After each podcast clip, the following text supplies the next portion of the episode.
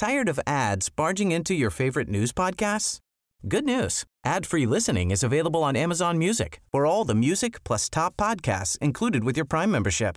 Stay up to date on everything newsworthy by downloading the Amazon Music app for free or go to amazon.com slash news ad free. That's amazon.com slash news ad free to catch up on the latest episodes without the ads.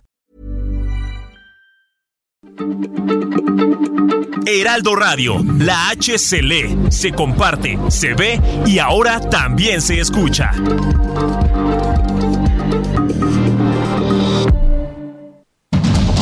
Inicia. Heraldo Noticias de la tarde con Jesús Martín Mendoza. En Heraldo Radio.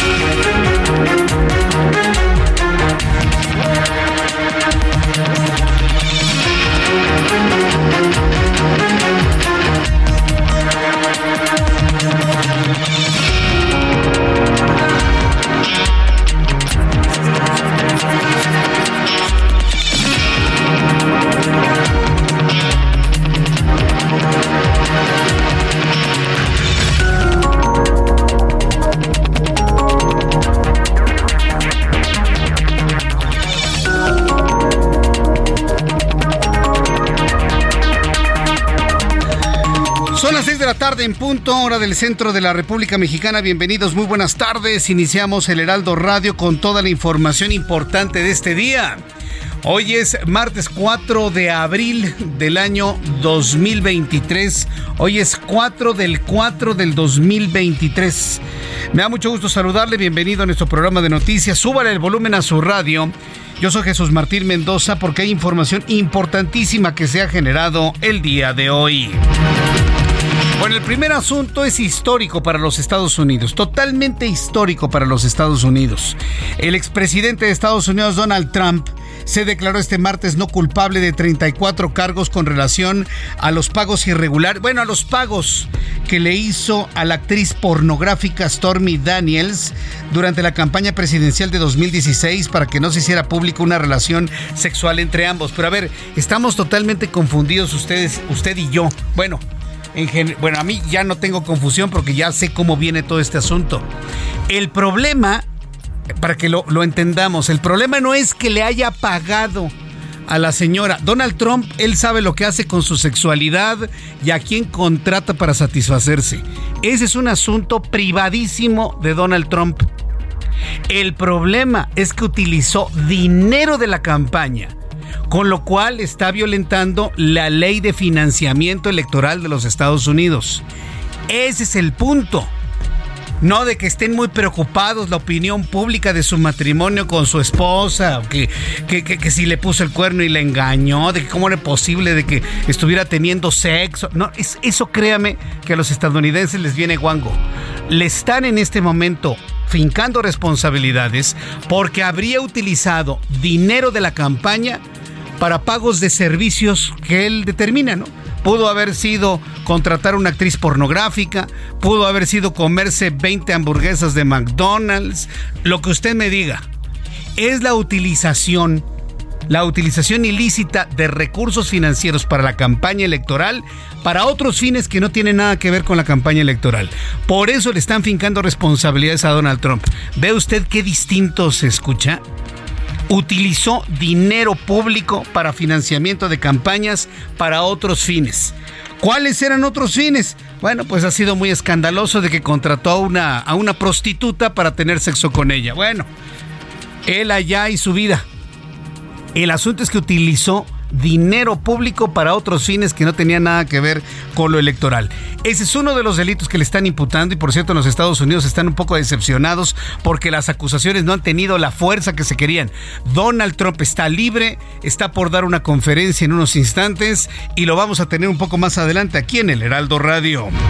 Otro asunto importantísimo en México, Guadalupe Tadei está en boca y en ojos de todos. La nueva consejera presidente del Instituto Nacional Electoral, el secretario de Gobernación Adán Augusto López, así como los gobernadores priista, el gobernador priista Alfredo del Mazo y Miguel Ángel Riquelme, se reunieron este martes en la sede del órgano electoral para abordar el tema de la seguridad para las próximas elecciones que habrá en el Estado de México y en Coahuila.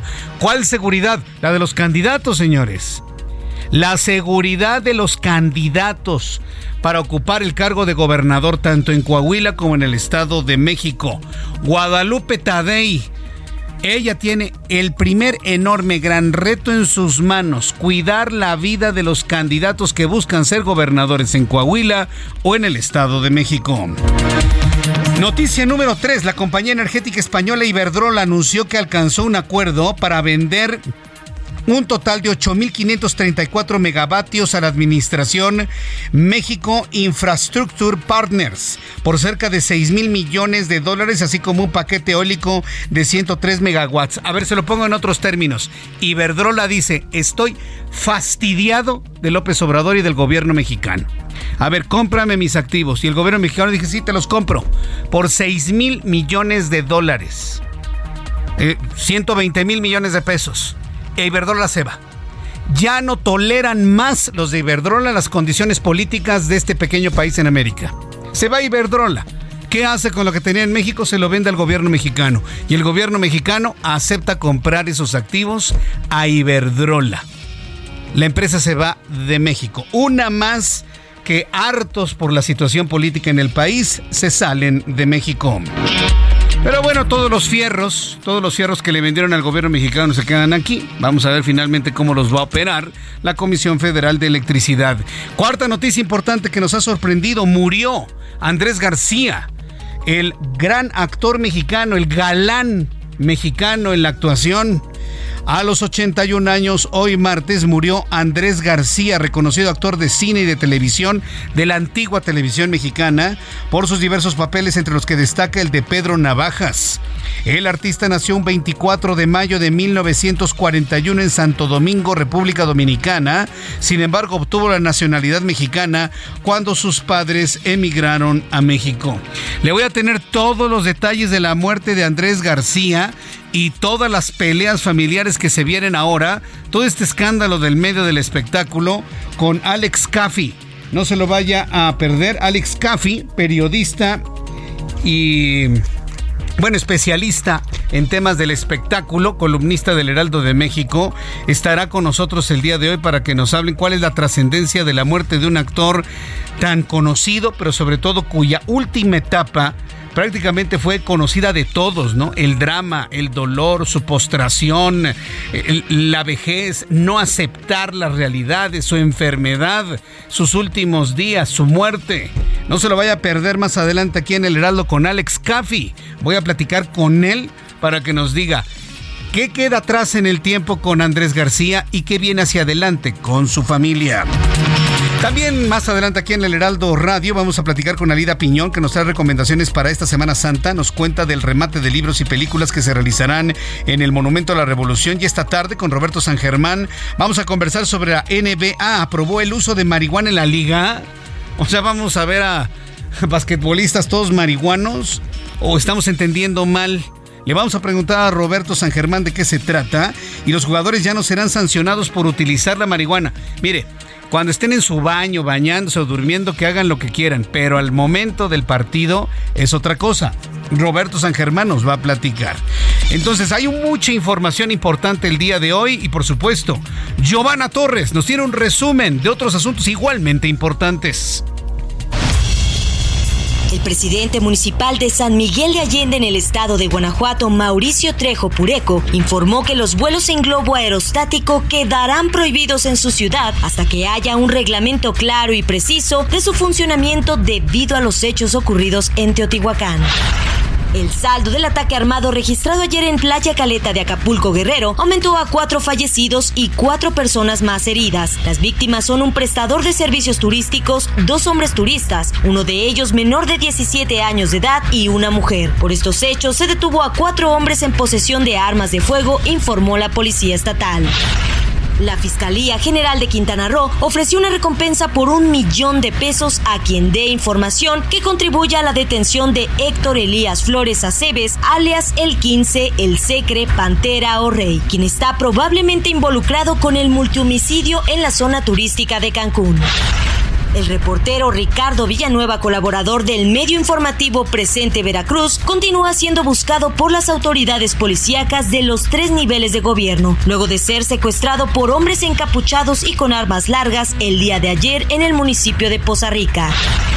El ex procurador general de la República, Jesús Murillo Caram, regresó al reclusorio norte tras ser ingresado por problemas de salud al Instituto Nacional de Cardiología. El exfuncionario permanece desde agosto del 2022 por su presunta responsabilidad en delitos relacionados al caso Ayotzinapa.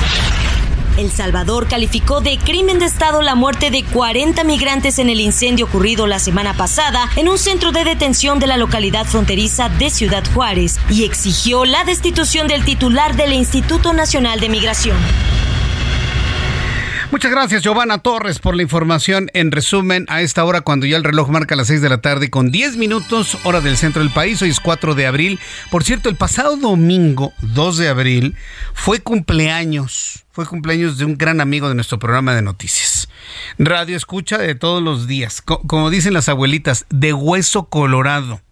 Para Javier Bernabé, mi querido Javier, sé que fue tu cumpleaños, que te hicieron una gran fiesta, eh, que estás muy contento. Bueno, pues de aquí, perdón la tardanza eh, en estos días, pero mira, hoy con mucho cariño, con mucho afecto, te enviamos una felicitación de cumpleaños y con unas mañanitas. Mira, trajimos al mariachi Heraldo, el mariachi con una H. Ahí está el mariachi Heraldo cantándote las mañanitas. El mariache, así, el mariache con la H del Heraldo, por supuesto. Qué, buena idea has tenido, ¿eh, Ángel? El mariache del Heraldo Radio con unas mañanitas para Javier Bernabé. Créanme, es un gran amigo de este programa y nos sigue desde hace muchos, muchos años. Para ti, mi querido Javier, feliz cumpleaños. Para tu mamá, para tu papá, que te adoran con el alma. Les envío un fuerte abrazo el día de tu cumpleaños. Pásala súper bien. Muchas gracias, Javier Bernabé. Te envío un fuerte abrazo. Y en otros saludos también me está escribiendo María Fernanda Mendoza de Grupo Collins, allá en Guadalajara, Jalisco. Gracias, María Fernanda Mendoza de Grupo Collins. Te envío un fuerte abrazo y gracias por escuchar el programa todos los días y que te guste la forma como transmitimos las noticias aquí en el Heraldo. Muchas gracias, María Fernanda Mendoza. Seis de la tarde con 12 minutos, hora del centro de la República Mexicana.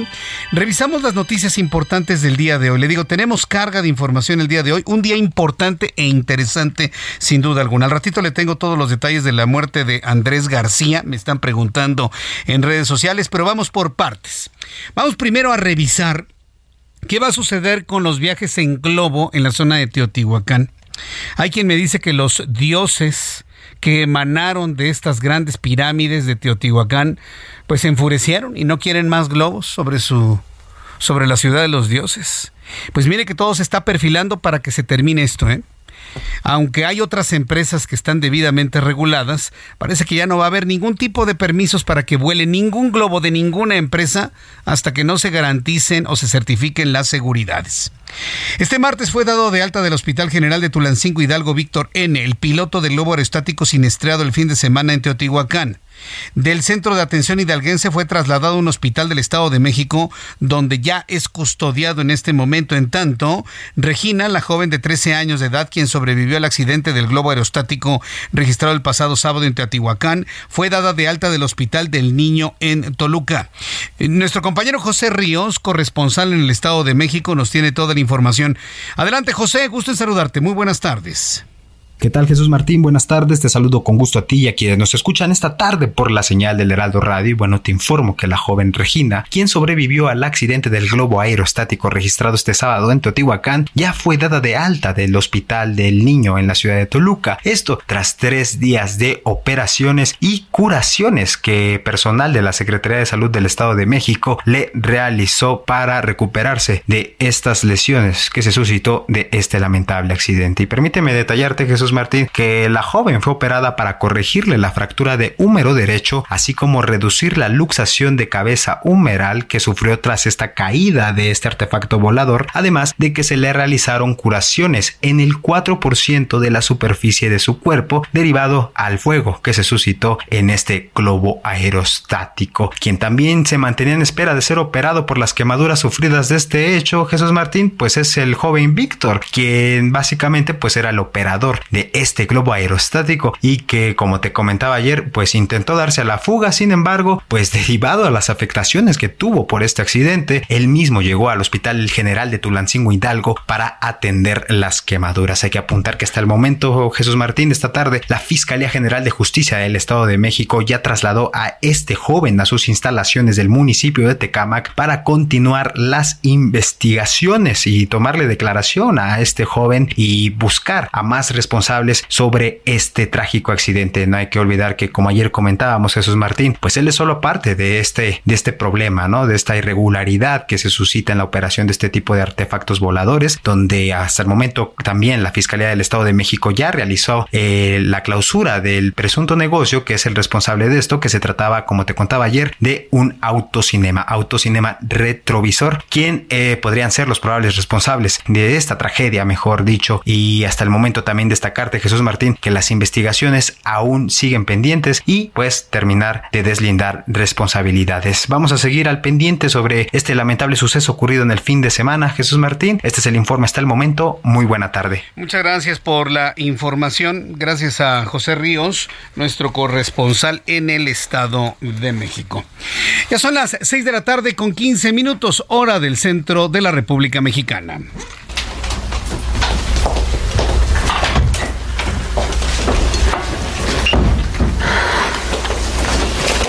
No te corrí para no ponerte en evidencia frente a un empleado. Pero te advierto una cosa. No me adviertas nada. Me importa muy poco que me pongas en evidencia o no. Bien. ¿Qué quieres? Mira decirte que eres un presuntuoso, que cree que todo el mundo le tiene que rendir. Y si piensas que me quedé contigo solo por tu dinero, quiere decir que no tienes ninguna otra cualidad que le pueda gustar a una mujer más que esa. ¿Qué te has creído? Lo que yo te pregunto a ti. ¿Cómo te atreves a pensar de mí lo peor? ¿A insultar a mi padre, a mi familia? Antiguamente en la antigua televisión así nos manteníamos, ¿no? Frente al televisor, viendo estas escenas de esta telenovela. Tú o nadie con Lucía Méndez, ¿no? Y el galán, ¿no? Y, la mujer, este, toda enojada, ¿no? Y, bueno, un, tiempo que ya se fue finalmente de la televisión, hoy finalmente tiene otro tipo de vertientes y otras formas, pero todos recordamos al gran Andrés García, pero sobre todo en esta última etapa de su vida, pues el drama, el dolor, la, la, la postración y sobre todo su enfermedad eh, las luchas familiares, los comentarios, las descalificaciones, en fin, creo que fue una época muy difícil para Andrés García estos últimos años para él. Finalmente murió hoy a los 81 años y para conocer más detalles de esta importante noticia del mundo del espectáculo mexicano, he invitado a Alex Caffi. Él es periodista, especialista en espectáculos, columnista en El Heraldo de México. Él publica su columna Sin Lisonja. Estimado Alex Caffi, me da mucho gusto saludarte. Bienvenido. Muy buenas tardes.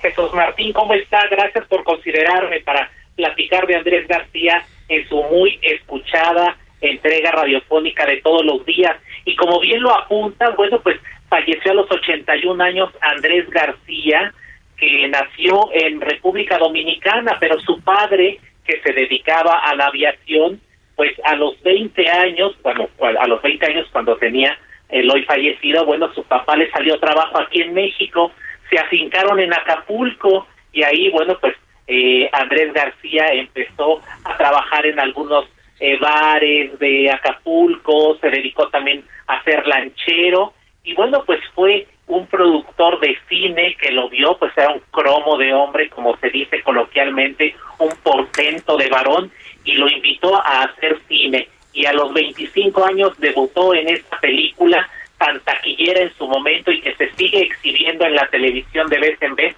que fue Chanok. Y de ahí le siguieron 120 películas.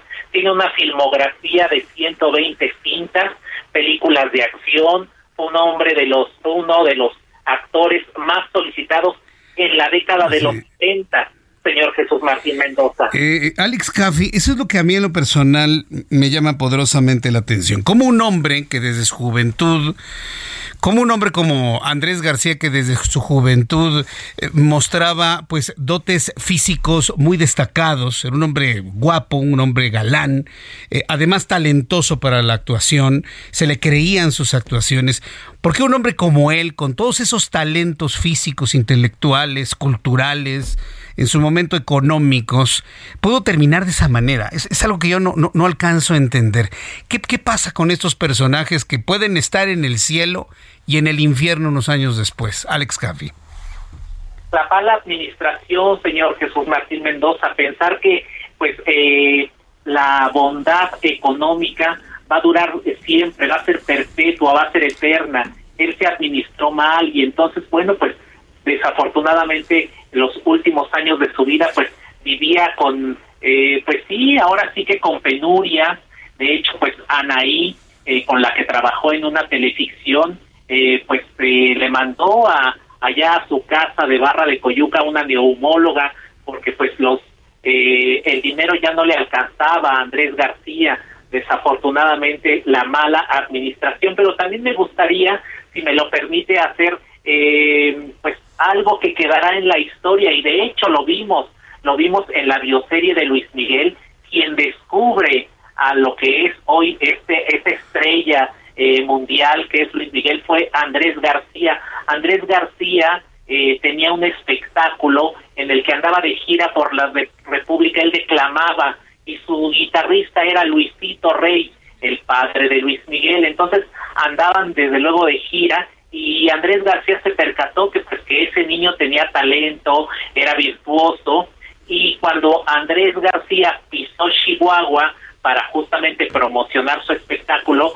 va a un canal local, al canal 44, y le pide, le pide al titular de este eh, programa televisivo que le permita eh, pues mostrar a un niño a un niño que él consideraba prodigio y fue ahí cuando eh, pues ahora sí que nace Luis Miguel en ese programa de televisión que impulsa a Andrés García. Él es el impulsor, él es el descubridor de Luis Miguel. Fíjate, qué, qué descubrimiento, Alex Caffi. Yo siempre tuve la idea que quien había presentado, descubierto, lanzado, patadita y todo fue Raúl Velasco a Luis Miguel.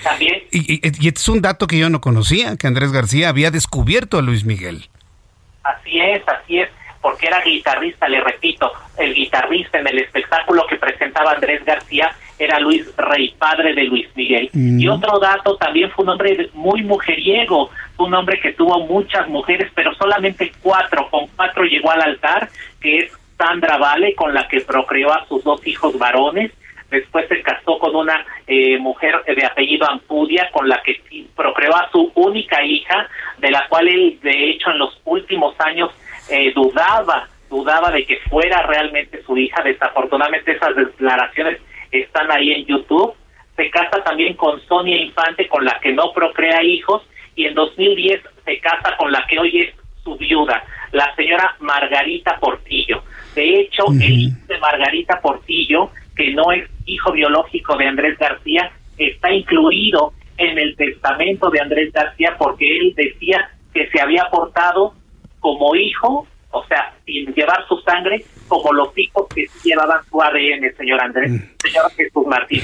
Bien, Alex Caffi, eh, eh, muere entonces en la pobreza Andrés García. ¿De qué muere? ¿Qué, padecimiento tenía? Mire, no hay todavía un anuncio oficial por parte de la familia, pero ya estaba muy aquejado por una cirrosis que desde el 2022 venía acarreando aunque pues no se ha hecho el anuncio oficial por parte de los deudos. Correcto. Me imagino que habrá homenajes, ¿no? Todo en el ámbito eh, de la actuación, del teatro, del cine, de la televisión. Habrá homenajes, Alex. Sí, desde luego, ya eh, hay algunos canales en los que ya, eh, desde luego, pues de Televisa, en los que pues laboró Andrés García y en los que pues ahora sí que formó parte de sus melodramas, de sus películas, ya se luce el listón negro y seguramente en las próximas horas habrá la exhibición de sus películas y se harán este homenajes, aunque también desafortunadamente eh, pues muchos de los programas eh, están ahorita eh, pregrabados debido al al asueto de Semana Santa, Jesús Martín. Sí, bien, pues Alex Caffi, ha sido un enorme gusto platicar con contigo aquí en el Heraldo Radio. Gracias por todos estos datos interesantes de la vida de un hombre como Andrés García. Y pues seguiremos en comunicación conociendo precisamente todos estos homenajes, recuerdos y la información adicional que dé a conocer la familia. Muchas gracias por estos minutos, Alex Caffi. Al contrario, gracias a usted por eh, invitarme a su, a su programa. Gracias. Gracias, hasta pronto.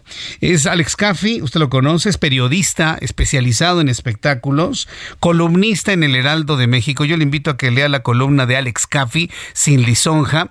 Y bueno, pues estaremos atentos con él sobre los homenajes, los recuerdos y evidentemente las batallas legales que siempre suceden después de este tipo de fallecimientos. Voy a los anuncios y regreso con más aquí en el Heraldo.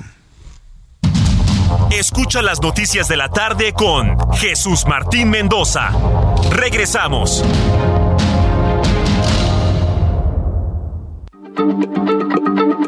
Heraldo Radio, la H se lee, se comparte, se ve y ahora también se escucha.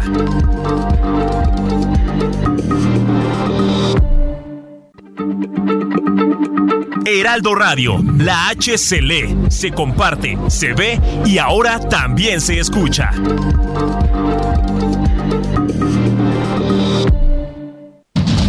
Continúa Heraldo Noticias de la tarde con Jesús Martín Mendoza.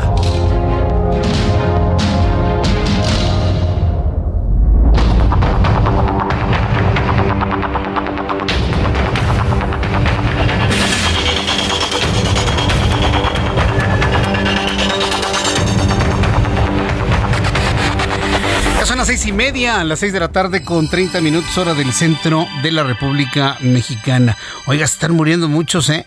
Ignacio López Tarso, Javier López Chabelo, Andrés García. Y miren, se me pueden escapar muchos. Está yendo una generación completa de mexicanos, pues talentosos en varios ámbitos, ¿no? En el caso de Andrés García, la televisión, el cine, en el caso de Chabelo, el humorismo, un humorismo blanco, ¿no? El eterno niño.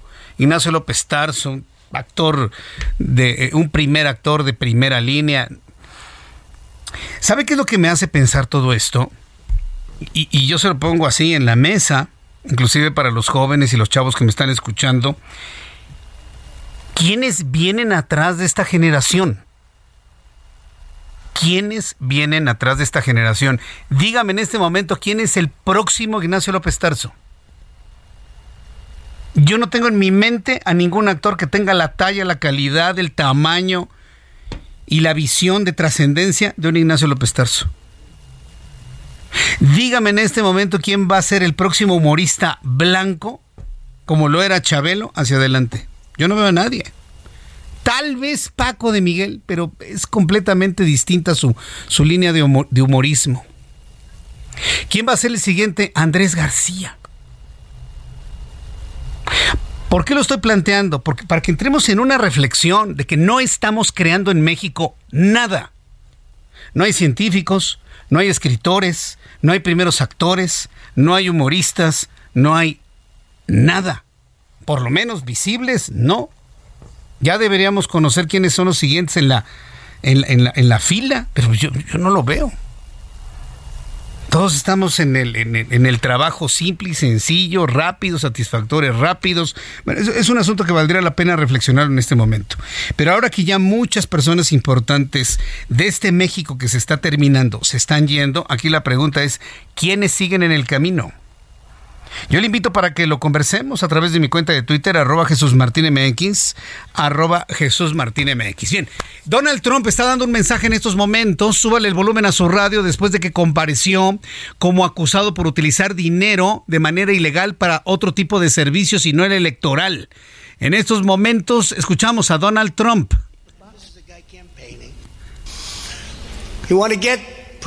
Trump before he knew anything about me, didn't know a thing about me. He was campaigning. As it turns out, virtually everybody that has looked at this case, including rhinos and even hardcore Democrats, say there is no crime. Eh, Donald Trump compareció en punto de las, eh, bueno, en la mañana hacia el mediodía tiempo del centro de México para negarse y declararse inocente, o mejor dicho, no culpable de 34 cargos que se le imputan. Uno, de, los, de los cargos más importantes que se le han imputado es la utilización de dinero electoral para otros fines. El fiscal de Manhattan, Alvin Bragg, anunció que el expresidente de los Estados Unidos, Donald Trump, fue acusado de 34 cargos penales derivados del cargo de sobornos y que están relacionados con falsificación de registros comerciales para ocultar otros delitos de los cuales se declaró no culpable. Es decir, utilización de dinero público electoral para otros fines. Los hechos centrales por los que fue imputado Donald Trump sucedieron en 2016, dicen, cuando a través de un intermediario pagó supuestamente 130 mil dólares a Stormy Daniels para comprar su silencio sobre relaciones sexuales que tuvo con ella en 2006, lo que habría afectado su imagen de cara a su campaña presidencial. Es la voz del fiscal Alvin Bragg. No puede decir que el pago fue un reembolso por los pagos del señor Cohen a Stormy Daniels. Para ello, para que ello fuera una declaración cierta, sería omitir un crimen. En lugar de ello, dijo que estaba pagando por servicios jurídicos ficticios de 2015 para cubrir el delito real cometido el año anterior. Para que Michael Cohen recuperase su dinero, hicieron una declaración más falsa. Declararon esos pagos como ingresos a las autoridades tributarias de Nueva York. La conducta que acabo de describir es un delito serio y una conducta delictiva en el estado de Nueva York. La falsificación de documentos, eh, los documentos verídicos son importantes en todo el mundo y más aún en Manhattan, el centro financiero del mundo. Por eso tenemos una historia de perseguir delitos uh, de ejecutivos. Hemos uh, tenido cientos de casos de este tipo. Esta acusación es el pan de nuestro cada día de nuestro trabajo con altos cargos.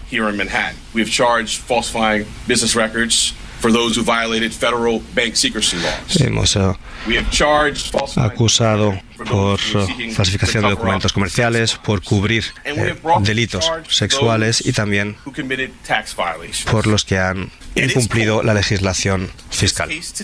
En este tribunal, este caso tiene alegaciones como muchos otros de los casos que tenemos con altos cargos. Alegaciones de repetidas mentiras para proteger el interés y, e incumplir las leyes que todos tenemos que respetar. Esto se hizo repetidas veces. Hoy tenemos la solemne responsabilidad de garantizar que todos son iguales ante la ley, independientemente del dinero y el poder que tengan. Eso no puede cambiar este principio estadounidense.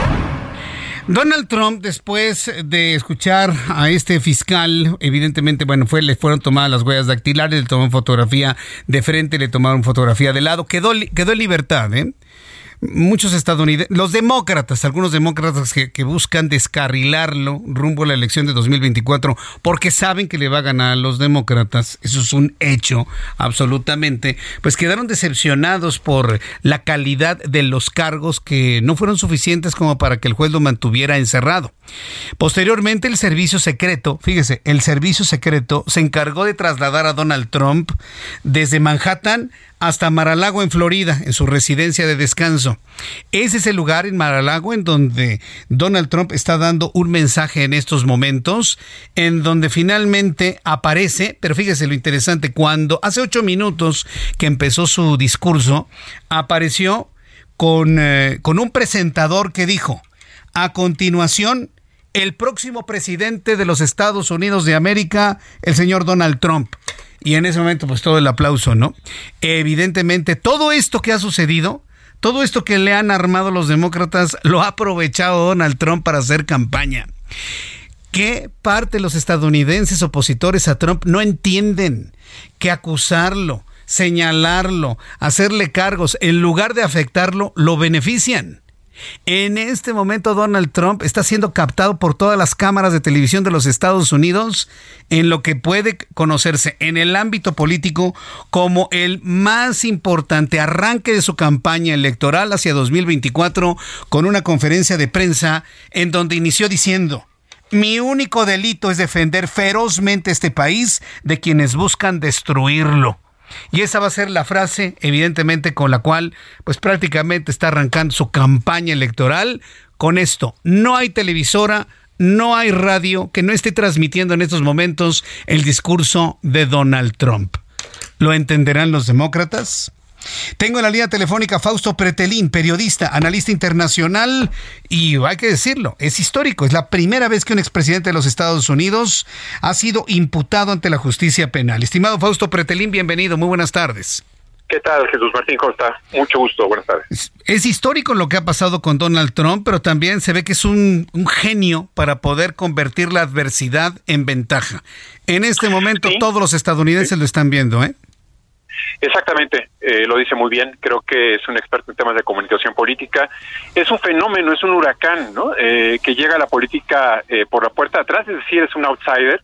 Pero ya nos hemos acostumbrado durante cuatro o cinco años a decir es la primera vez, es la primera vez que un presidente en su entorno, bueno, pues se le cierra las puertas a determinados musulmanes de algunos países, es la primera vez que trata de eh, aplicar algunas eh, medidas ejecutivas eh, que van en contra del espíritu comercial de su país. Es la primera vez de todo, pero de alguna forma, como usted lo menciona muy bien, creo que los demócratas cometen el grave error de dejarle que se tome la primera fotografía de su precampaña, seguramente como cartel de inicio, es una catapulta para él y creo que pues es una muy mala noticia para los propios demócratas que tratándolo de acercar en términos judiciales, eh, él trate de escapar de este laberinto y de hacerse la víctima, que de alguna manera es experta.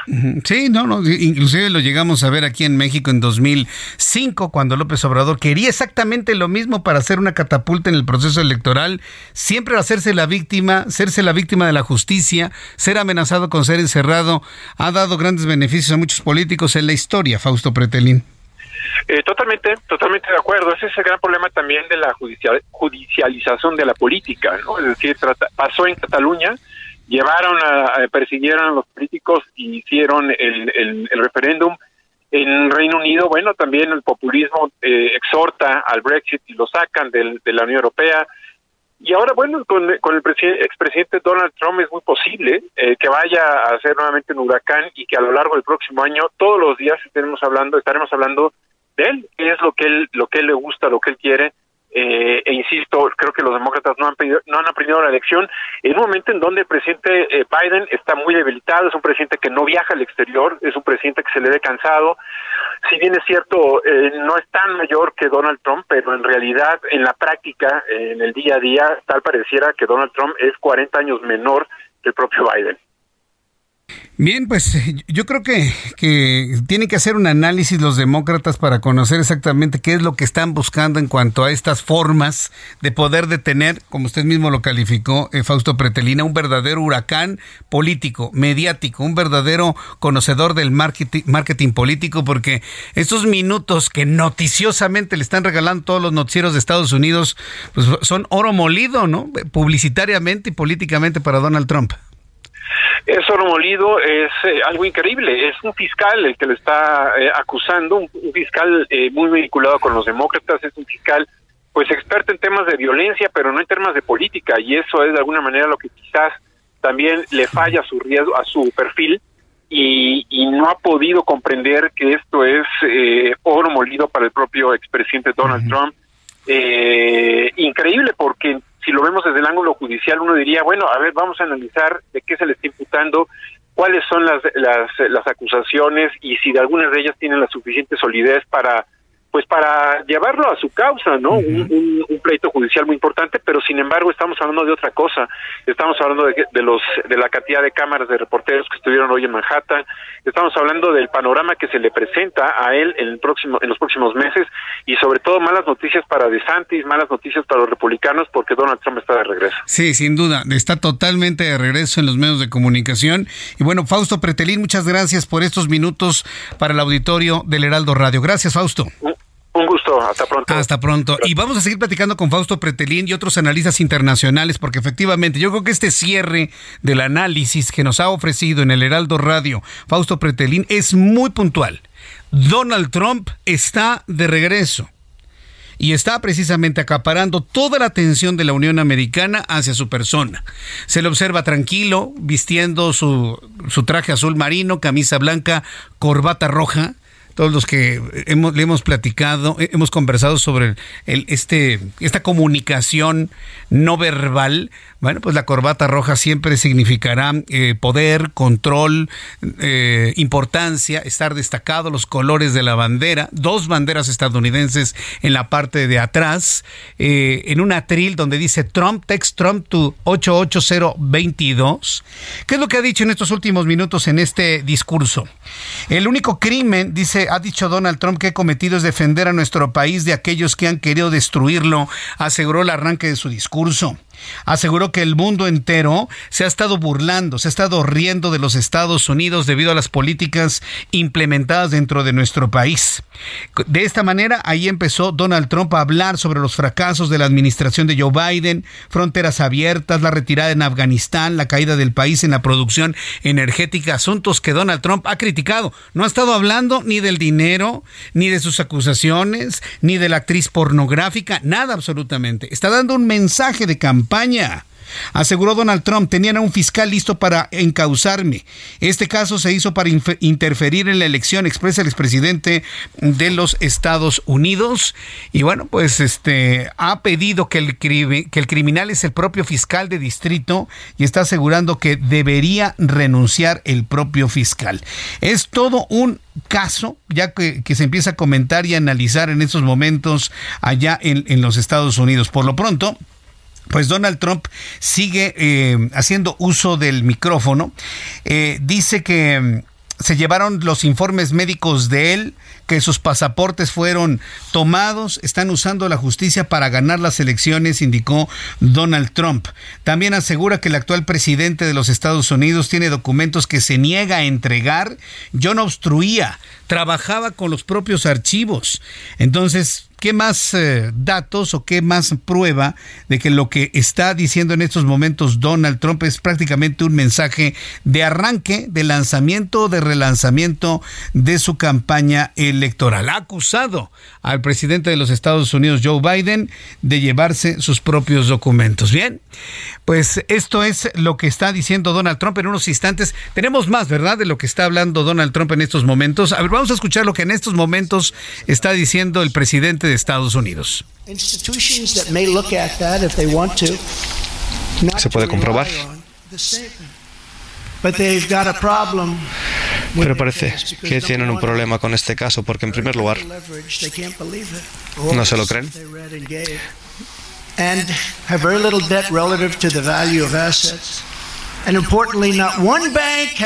Y ni un banco ha perdido ni un dólar.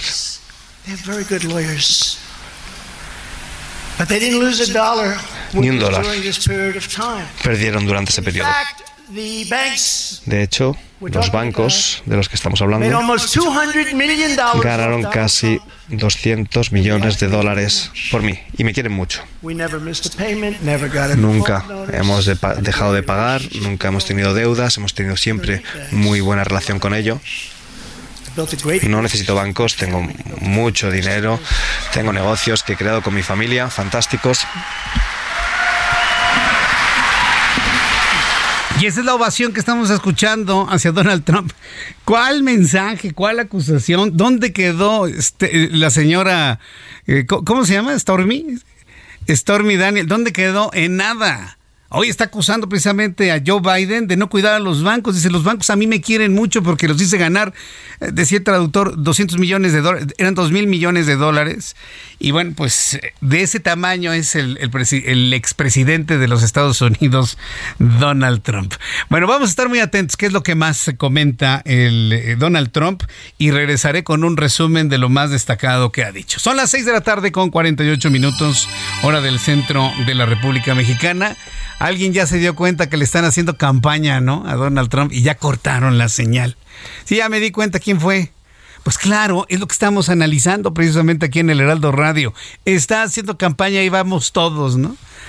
a construir nuevamente la imagen presidencial de Donald Trump. Bueno, en noticias de nuestro país, mientras en los Estados Unidos buscan reconstruirse, no deconstruirse, reconstruirse, volver a establecer las condiciones para el crecimiento económico después de la pandemia y después de este tiempo de los demócratas en los Estados Unidos, aquí en México, pues las empresas importantes a nivel internacional se siguen yendo, se van.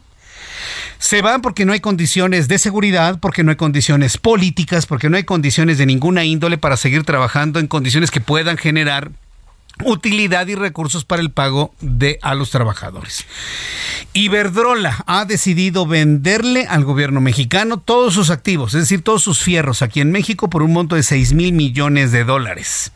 La compañía energética española Iberdrola suscribió un acuerdo con la Sociedad Estatal México Infraestructura, mediante el cual se compromete a vender 8.539 megavatios por un importe de 6 mil millones de dólares. En los, ah, visto de esta manera, uno dice, no, pues negoció eso para Iberdrola. No, lo que está haciendo Iberdrola es vender el 80% de sus activos en México y se los está vendiendo a la Comisión Federal de Electricidad.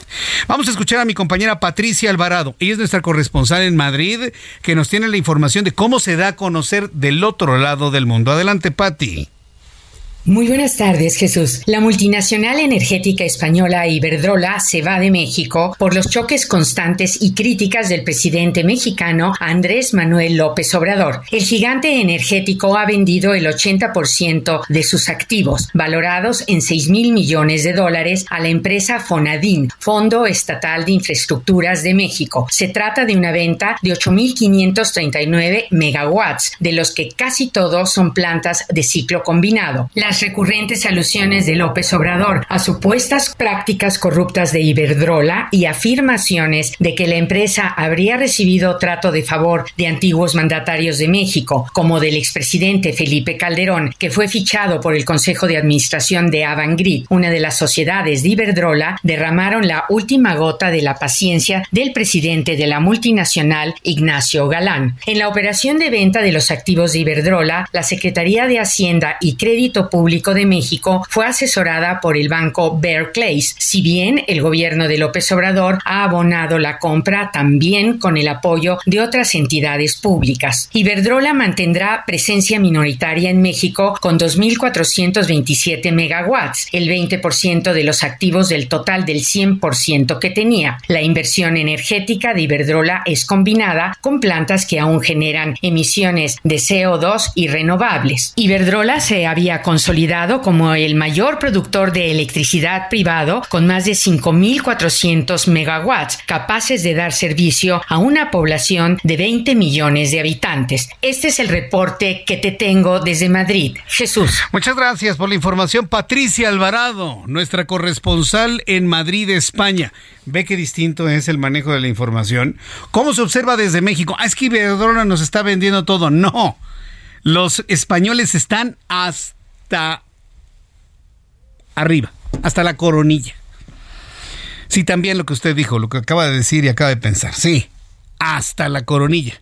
Y dice, no, yo no quiero estar en México. Véndele lo que sea.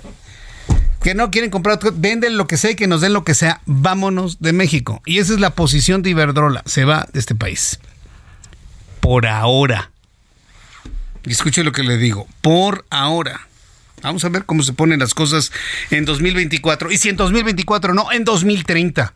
Y si no, en 2036, señores. Pero tenemos que reconstruir a nuestro país. Las empresas están yendo. Y, es, y esta imagen de nuestro país hacia el exterior es devastadora. No para nosotros, ¿eh? Para nuestros hijos y para nuestros nietos. Para las siguientes generaciones. Son las 6 de la tarde con 52 minutos tiempo del centro de México. Ya terminó el discurso de Donald Trump en Maralago. Ya terminó su primer acto grandiosa campaña en todos los medios de comunicación, tanto estadounidenses, toda la tele estadounidense, toda la radio estadounidense, en México también. Y bueno, pues ha concluido ya su mensaje y bueno, pues vamos a tenerle las primeras reacciones de lo que ha ocurrido allá en Estados Unidos al ratito, allá en la Florida, lo que se informa, los primeros análisis de sus discursos, los vamos a tener aquí en el Heraldo Radio. Quiero informarle ya noticias de nuestro país, aquí en México, que 23 gobernadores y el presidente nacional del Movimiento de Regeneración Nacional, Mario Delgado, emitieron un comunicado en el que solicitaron que la Suprema Corte de Justicia de la Nación revierta la decisión del ministro Javier Laines Potisek de suspender el plan B de la reforma electoral. A ver, están en su derecho. Es más, el comunicado de la Suprema Corte de Justicia de la Nación no les pide, les apura a que hagan todas las acciones correspondientes o que les corresponde a derecho. Claro. Así que esto pues ni se sorprenda, era lo que tenían que hacer. Obviamente no van a dar marcha atrás a ello porque las reformas del Plan B son claramente violatorias a la Constitución. Pero bueno, Morena está haciendo lo que tiene que hacer. Los morenistas coincidieron que la determinación del ministro es inconstitucional, pues señalan que la Carta Magna establece que no proceden las controversias constitucionales en materia electoral y con base en la ley reglamentaria no existe la posibilidad de suspender normas generales. Tampoco tienen las leyes del Plan B ningún derecho a violentar la Constitución de la República en todos los artículos que hemos comentado aquí en el Heraldo. Por su parte, la Suprema Corte de Justicia de la Nación dio entrada a los recursos de reclamación promovidos por la Consejería Jurídica del Ejecutivo Federal en contra de la admisión y suspensión de la segunda parte del Plan B de la reforma electoral. Estos recursos se suman a los similares que promovió el Senado desde el viernes pasado y ahora los cuatro recursos fueron asignados para su votación en el Pleno de la Suprema Corte de Justicia de la Nación. Todos defendiéndose como pueden. Voy a los anuncios, regreso con un resumen de noticias, amigos en Guadalajara. Vamos a Digitales del Heraldo de México. Escucha las noticias de la tarde con Jesús Martín Mendoza. Regresamos. Heraldo Radio, con la H que sí suena y ahora también se escucha.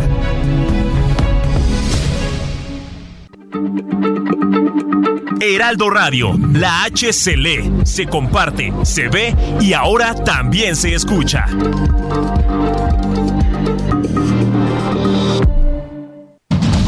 Continúa Heraldo Noticias de la tarde con Jesús Martín Mendoza.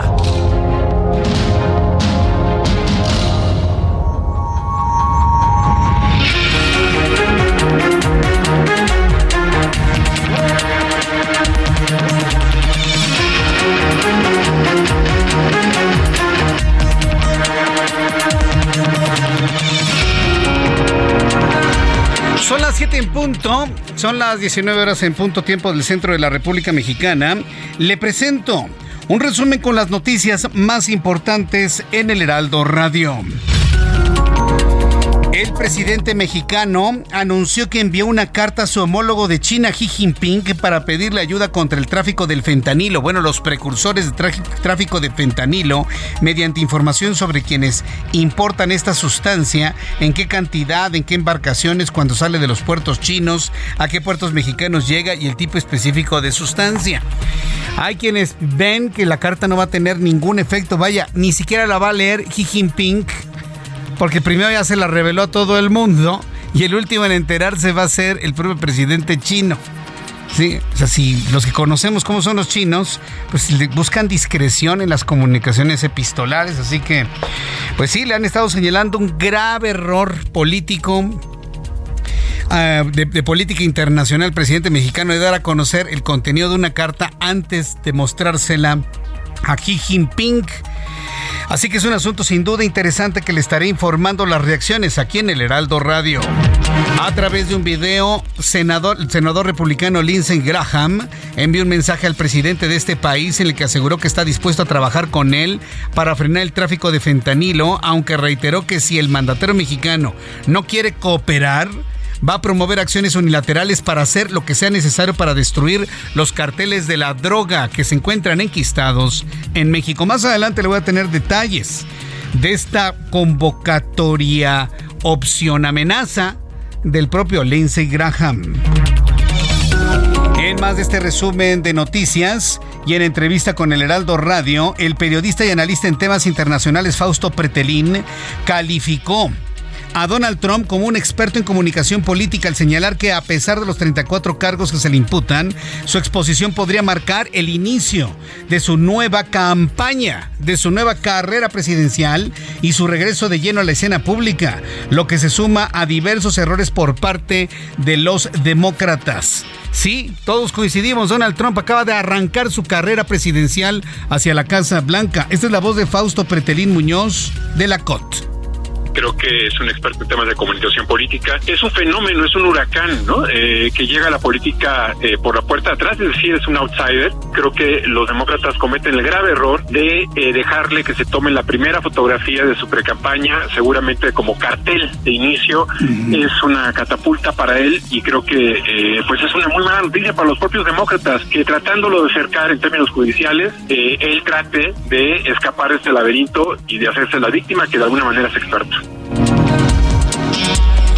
Esto fue lo que nos dijo nuestro invitado del día de hoy. Mal día para los demócratas. Además, de informo que la Comisión Mexicana de Ayuda a Refugiados dio a conocer que en el primer trimestre del año ha recibido 37.606 solicitudes de refugio, la cifra más alta para un mismo periodo, principalmente de ciudadanos de Honduras, Haití, Venezuela, El Salvador y Cuba.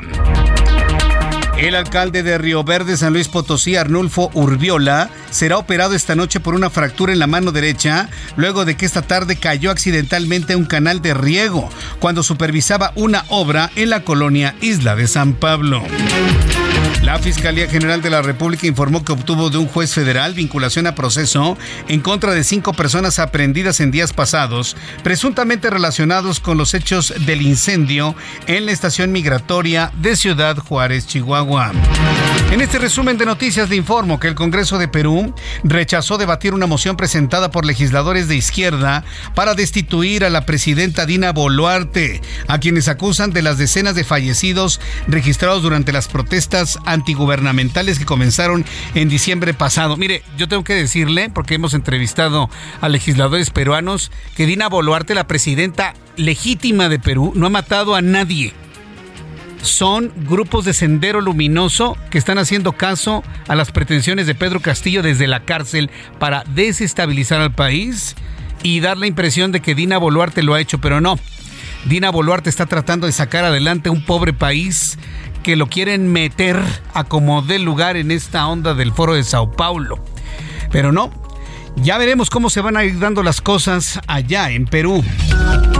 La Casa Blanca informó que el presidente de Estados Unidos, Joe Biden, no asistirá a la coronación del rey Carlos III del Reino Unido, que tendrá lugar el próximo 6 de mayo en el Palacio de Buckingham, y en su lugar viajará la primera dama, Jill Biden.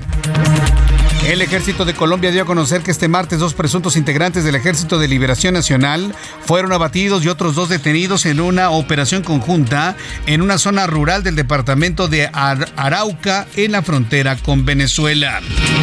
Esta noticia no le va a gustar nada a usted que me escucha aquí en el Heraldo Radio, aquí en México. Un sismo fuerte de 6.6 grados sacudió este martes la costa pacífica de Panamá. Según informó el Servicio Geológico de los Estados Unidos, el sismo también se percibió en la capital del vecino país, Costa Rica. Este martes la Organización Mundial de la Salud alertó que aproximadamente la infertilidad afecta a una de cada seis personas a nivel mundial, por lo que hizo un llamado urgente a aumentar el acceso a los tratamientos en los países de bajos recursos.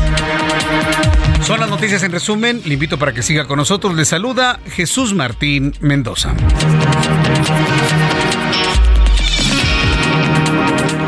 Ya son las 7.06, las 19 horas con 6, hora del centro de la República Mexicana.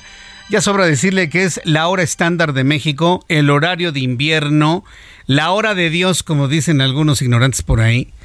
Sí, porque Dios no tiene horarios, ¿sí? Dios no tiene horarios. Y cuando yo oigo a algunos morenistas decir, es el horario de Dios, yo digo, Dios mío, protégelos, ¿no? Perdónalos porque no saben lo que dicen. Dios no tiene horarios. Dios es el tiempo. No tiene, Dios es. Entonces, cuando alguien no entiende eso, pues, pues por eso vienen aseveraciones tan extrañas como las que hemos estado escuchando. Es el horario de invierno o el hora estándar de la República Mexicana, 7 con 7, tiempo del centro de la República Mexicana. Por cierto, ¿sintió usted el temblor de ayer? Ayer no se sintió ningún temblor, ¿eh? 8 de la noche con 11 minutos suena la alerta sísmica. Qué susto nos llevamos en la capital del país. Pero ¿sabe quién contribuyó a aumentar el espanto de lo de ayer? Las aplicaciones pretenciosas de conocer hasta el futuro de las alertas sísmicas. Muchas personas se quejaron de que en sus teléfonos celulares les aparecía sismo violento para la Ciudad de México. ¿Y cuál violento? Ni siquiera se movió una hoja de un árbol. Fue un sismo importante si lo vemos desde el punto de vista magnitud, 5.5 grados. La lejanía del epicentro fue lo que provocó que la onda sísmica prácticamente se disipara y pasara inadvertida en la Ciudad de México, prácticamente inadvertida. Pero no se vale, señores de aplicación. No voy a decir sus nombres porque no les voy a hacer publicidad en este programa, olvídense. Simplemente las aplicaciones de sismos pretenciosas, de que son muy exactas, dijeron ayer que venía un sismo violento y no se sintió nada.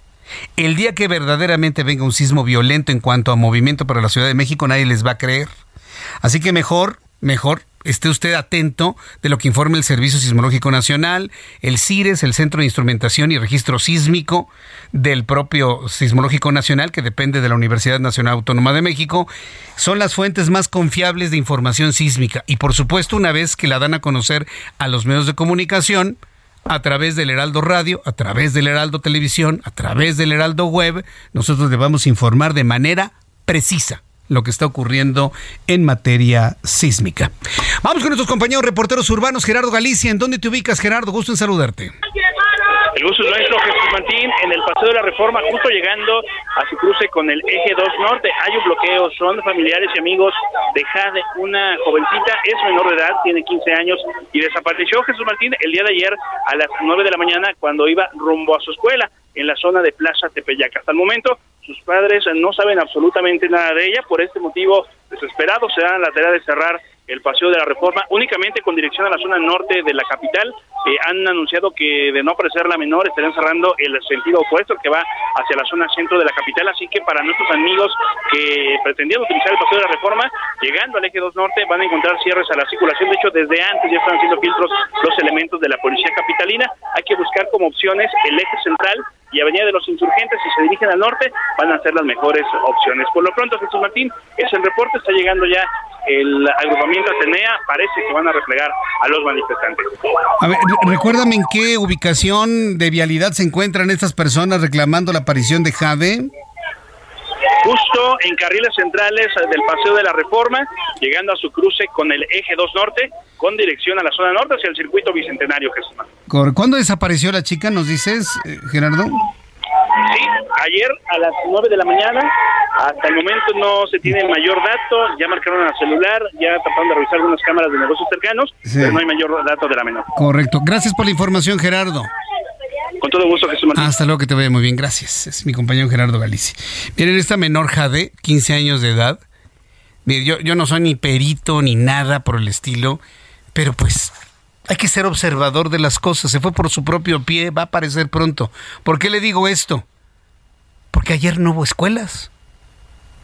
Eso le dice a sus papás, me fui a la escuela. O me voy a la escuela, papá. ¿Cuál escuela? No hay escuelas desde el viernes pasado. El viernes fue consejo técnico en las escuelas, primarias, secundarias y preparatorias. Hubo consejo técnico el viernes, las clases se terminaron desde el jueves anterior. Quien haya dicho voy a la escuela el viernes, o fui a la escuela ayer lunes, o me voy a la escuela hoy martes, perdón, pero les están mintiendo, ¿eh? No hay clases desde el viernes pasado, esta es la Semana Santa, no se les olvide. Bueno, pues esperemos que la chica aparezca con bien. ¿Sí? Pero por alguna razón, pues ha mentido de esa manera. Cuando son las 7 con 11 horas del centro de la República Mexicana, es Semana Santa, es una semana cortita, solamente de tres días, lunes, martes y miércoles. ¿Cómo cerraron los mercados? ¿Cuál es la información financiera y económica más importante del día de hoy? Héctor Vieira, adelante. La Bolsa Mexicana de Valores cerró la sesión de este martes con un avance del 0.54%, equivalente a 279.66 puntos, con lo que el índice de precios y cotizaciones, su principal indicador, se ubicó en 54.176.01 unidades en una jornada con ganancias para 25 de las 35 principales emisoras. En Estados Unidos, Wall Street cerró con pérdidas generalizadas, ya que el Dow Jones retrocedió 0.59% para quedarse en 33.402.38 unidades. En tanto, el Standard Poor's restó 0.58%, con lo que se ubicó en 4.100.60 unidades. Por su parte, el Nasdaq cedió 0.52% para ubicarse en 12.126.33 unidades. En el mercado cambiario, el peso mexicano se depreció 0.11% frente al dólar estadounidense, que cerró en 17 pesos con 25 centavos a la compra y en 18 pesos con 13 centavos a la venta en ventanilla. El euro cerró en 19 pesos con 12 centavos a la compra y 19 pesos con 86 centavos a la venta. El Bitcoin tuvo un alza en su valor del 1.68% para ubicarse en 28.223.20 dólares por unidad, equivalente a 511.740 pesos mexicanos con 24 centavos.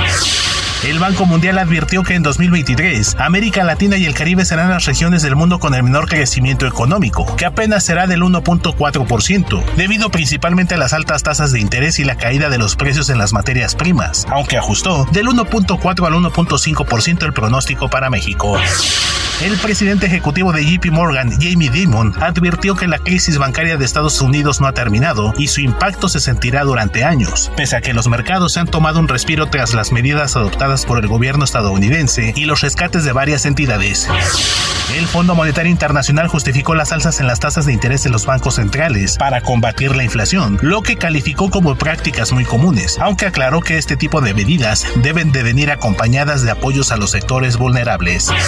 Informó para las noticias de la tarde Héctor Vieira. Muchas gracias Héctor Vieira por la información de economía y finanzas. Son las 7 con 14, hora del centro de la República Mexicana.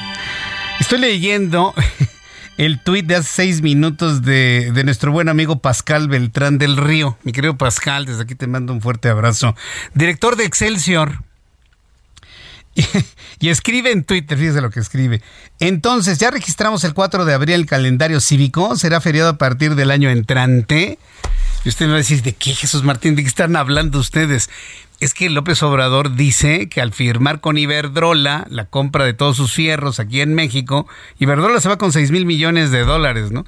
Lo consideran la nueva expropiación eléctrica.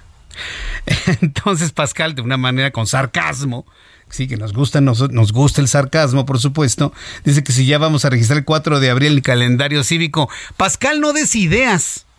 Porque así como estás dando ideas, al ratito nos van a hacer feriado el 13 de noviembre. El que entendió, entendió. Son las 7 y cuarto, las 19 con 15 minutos, hora del centro de la República Mexicana. Lo que vemos, caray. Bien, vamos con otros asuntos que son mucho más serios, pero mucho más preocupantes y tiene que ver con la percepción de inseguridad en varias partes de la República Mexicana. Mientras de manera oficial se sigue insistiendo de que vivimos como en una especie de paraíso, de que estamos felices, felices, de que baja la delincuencia entre el 30 y el 40%. Usted y yo sabemos que lo que bajan son las denuncias por miedo a las represalias. Eso lo sabemos usted y yo, pero bueno, cada vez somos más los que sabemos eso. Mientras nos siguen diciendo que toda la delincuencia va para la baja, la gente está espantadísima. Y escuche lo que sucede en el estado de Guerrero, por cierto, gobernado por Félix Salgado Macedonio. Al menos 34 familias de Coyuca de Catalán sufren desplazamiento forzoso por las amenazas de la familia michoacana prácticamente están abandonando Coyuca de Catalán por miedo al crimen.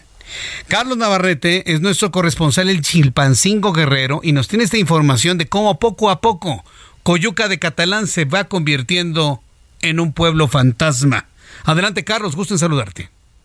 Jesús Martín, buenas tardes. Informarte que unas 34 familias de la comunidad de San Antonio de las Tejas, perteneciente al municipio de Coyuca de Catalán, huyeron de este lugar enclavado en la Sierra de la Tierra Caliente de Guerrero por amenazas de un grupo del crimen organizado. Los desplazados, cerca de 150 personas, incluidos menores de edad y adultos mayores, salieron de su comunidad al mediodía de ayer a bordo de varias camionetas y cuatrimotos y aproximadamente a las 10 de la noche llegaron al zócalo de Tecpan de Galeana, ciudad donde buscan refugiarse. En declaraciones a medios locales, los pobladores informaron que en días pasados solicitaron al ejército la instalación de una base militar en San Antonio de las Tejas, luego de que desde el 7 de marzo comenzaron a recibir amenazas de un grupo criminal, presuntamente de la familia michoacana, que les exigía abandonar la comunidad. Sin embargo, denunciaron que su petición de instalar una base militar fue ignorada, por lo que al no existir condiciones de seguridad para permanecer en la localidad, decidieron huir hacia el municipio de Tecpan, en la costa grande de Guerrero, dejando a su suerte decenas de viviendas, tierras de cultivo y animales de granja. Los desplazados demandaron la intervención del gobierno federal para atender la crisis de violencia que padecen las comunidades de la Sierra de Guerrero, así como otras necesidades básicas como la presencia de maestros y personal médico. Hasta aquí mi reporte. Buenas tardes. Muchas gracias por tu información, Carlos Navarrete. Pues sí, se están yendo las personas de la Tierra Caliente de Guerrero porque están amenazados por el crimen organizado. Pero felices, felices. Ya no hay corrupción, ya no hay crimen. Este está bajando. Si quiere le presento uno de esos este, columnitas donde ya está. Se ve cómo va bajando. cuando nada más le marcan el primer mes del año. No, no, no. Pero en fin, lo, importante de todo esto es que usted y yo ya sabemos cuál es la verdad de las cosas. Otro asunto que tiene que ver con la inseguridad, fíjese que arrancaron las vacaciones de Semana Santa, pues de manera muy violenta. Ya le informaba ayer, la balacera en Acapulco Guerrero y en la playa de Caleta. Fueron, fíjense lo que pasó, fueron contra un comerciante de playa Caleta. Lo matan ahí pero arman una balacera y las balas perdidas mataron a dos personas más allá en, en, Caleta, en Acapulco Guerrero. Los llantos, los gritos, el llanto de desesperación de los familiares de las personas muertas es indescriptible. ¿Por qué? Porque estaban disfrutando, estaban en la arena, estaban comiendo, estaban viendo el mar y de repente que lleguen unos tipos exigiendo derecho de piso o lo que exijan, aventando bala a todos. ¿Quién quiere ir a Acapulco, por favor? ¿Quién? El turismo internacional está devastado para Acapulco. No hay turismo, hay turismo local. Y fueron precisamente locales y un turista nacional el que se quedó ahí fallecido en la playa de Caleta. Y luego lo que sucede en Cancún, Quintana Roo, en Cancún. Una balacera, narcomenudistas, distribuidores de drogas, se arman a balazos, se matan entre ellos cuatro. Y todos los turistas espantadísimos de lo que ocurrió en la zona hotelera de Cancún. Bueno, pues en lo que ya se considera un arranque de Semana Santa de mucha violencia y de violencia desbordada en los destinos turísticos del estado, incluso en la zona sur, la gobernadora de Quintana Roo, Mara Lezama, escuche lo que dijo Mara Lezama, anunció hoy que presentará una iniciativa ante el Congreso del Estado. Fíjese muy bien, escuche muy bien lo que le voy a informar. Dice Mara Lezama Espinosa que va a presentar una iniciativa ante el Congreso del Estado para establecer una nueva ley de seguridad ciudadana fíjese, que tenga la ciudadanía como eje central. A ver, a ver, a ver, a ver, a ver. ¿Cómo que la gobernadora que acaba de entrar va a presentar una iniciativa ante el Congreso para establecer una ley de seguridad ciudadana que tenga la ciudadanía como eje central? Exacto, lo que usted está pensando. Entonces, la que está en este momento no tiene a la ciudadanía como eje central. Y a veces pienso que los políticos no piensan bien lo que anuncian. Vamos a escuchar a Fernanda Duque, corresponsal en Cancún, quien nos tiene precisamente esta iniciativa que va a presentar la gobernadora de Quintana Roo. Adelante, Fernanda. Tras el hallazgo de cuatro cuerpos en la zona hotelera de Cancún, la gobernadora del estado, Mara Lezama, presentará la iniciativa al Congreso de la Ley de Seguridad Ciudadana, en el que se incluyen nuevas figuras como cultura, justicia cívica, policías de proximidad. También se pretende mejorar las acciones de inteligencia y la capacitación de las policías. Además, se creará la Universidad de Ciencias y Disciplinas de la Seguridad. Este contexto, dijo, es importante debido a que la inseguridad es un tema que ha quejado a la sociedad quintanarroense. En 2022 se contabilizaron 562 homicidios dolosos, 97 en enero y febrero de 2023. Al respecto del multihomicidio hay que recordar que hay dos detenidos, además la Fiscalía General del Estado volvió a emitir una recompensa de un millón de pesos por Héctor Elías Flores, alias el 15, que es señalado como presunto participante en este hecho electivo, además de generador de violencia en el destino. Bueno, pues son las 7.21 hora del centro de la República Mexicana. Continuamos con la información.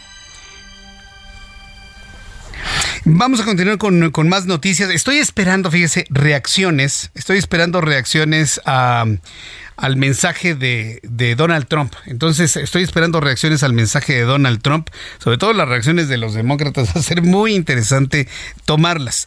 En otra información, a través de un video, el senador republicano Lindsey Graham envió un mensaje al presidente de este país, el senador republicano Lindsey Graham. Subrayo republicano, porque seguramente Donald Trump como republicano alcanzará la presidencia en 2024. Envió un mensaje al presidente mexicano el que aseguró que está dispuesto a trabajar con él para frenar el tráfico de fentanilo, aunque reiteró que si el mandatero mexicano insiste en no cooperar, entonces va a promover acciones unilaterales para hacer lo que sea para destruir a los carteles de la droga en México. Esto fue lo que dijo Lindsey Graham. Y el primer problema al que nos enfrentamos es que los laboratorios operan abiertamente en México. Y usted no hace nada al respecto. Obtienen las drogas precursoras de China y si no cambia sus políticas tomaremos el asunto en nuestras propias manos. Quiero trabajar con usted como lo hicimos con el país de Colombia, lidiando con su problema de cocaína. Quiero trabajar con usted para cerrar estos laboratorios, pero usted no está ayudando, está en negación. El producto proviene principalmente de su país y se produce en áreas donde no tiene autoridad ni control. Si no cambia esta política, requerirá que Estados Unidos haga cosas que yo no quiero hacer, pero que debemos hacer. Vamos a trabajar juntos. Si decide no trabajar conmigo, voy a hacer todo lo que esté en mi poder para usar las leyes de los Estados Unidos para destruir estos cárteles de la droga y lo que sea necesario para proteger a los estadounidenses de morir por decenas de miles. Lo haré. Eso es lo que dijo Lindsey Graham. Y le dice al presidente, está usted en estado de negación. Ya le respondió el presidente mexicano y dice que es una actitud intervencionista. Así lo dijo el presidente mexicano. Que él dice eh, que nos quieren ayudar o que me quieren ayudar. Yo contesto lo mismo. Nosotros los queremos ayudar. Yo los quiero ayudar. Pero vamos haciendo un análisis de la realidad. No se puede transformar una realidad que se niega o que no se conoce. Por eso es importante este, poner a debate este asunto y hacerlo público. Y hacerlo público, dijo el presidente mexicano. Marcelo Ebrard adelantó que enviará a Graham, al Lindsey Graham, evidencia de las acciones que ha tomado México para combatir el tráfico de fentanilo. A ver, Marcelo, eso ya lo sabe Estados Unidos. Lo que están ofreciendo es una colaboración adicional. Lo que ha hecho México, mucho, muy poquitito, ¿sí? Ya lo sabe Estados Unidos. yo a veces me sorprende cómo, cómo, subestiman la inteligencia estadounidense. Y yo creo que ese es un pecado original en una correcta relación con el país más poderoso del mundo, por Dios. En este momento saben en dónde está Marcelo Ebrard parado. Y usted y yo y todos juntos. Voy a los anuncios y regreso con esto y las declaraciones de Marcelo Ebrard. Escucha las noticias de la tarde con Jesús Martín Mendoza. Regresamos.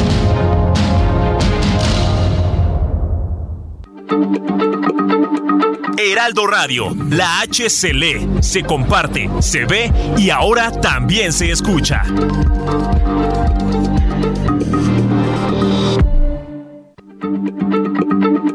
Heraldo Radio, la H se lee, se comparte, se ve y ahora también se escucha.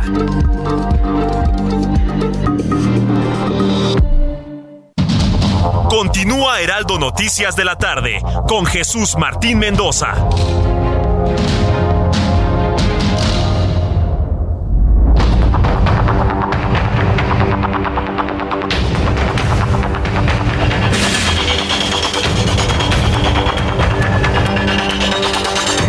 Las siete y media.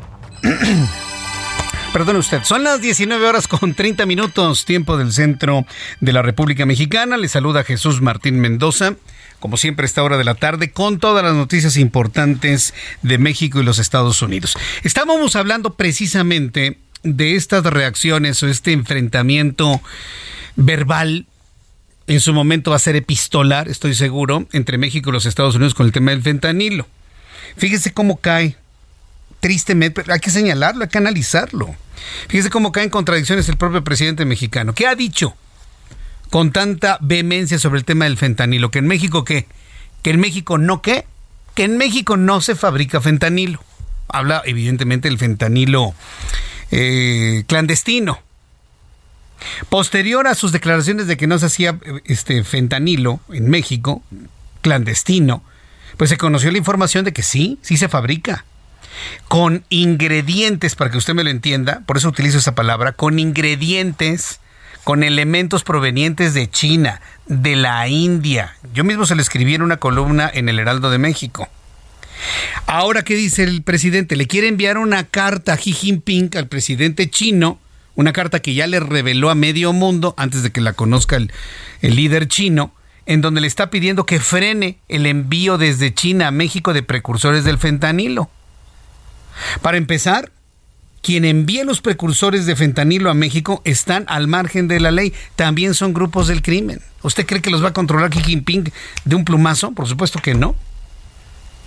Entonces, en la carta está reconociendo López Obrador que sí llegan a México ingredientes para fabricar de manera clandestina fentanilo. Fíjese nada más qué cosas. Primero dice que no y luego con la carta, pues prácticamente está diciendo que siempre sí.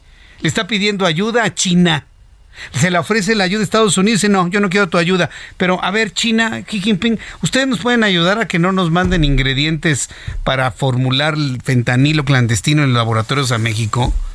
Haga usted el favor. ¿Ve usted? ¿Sabe cuál es el problema de esto?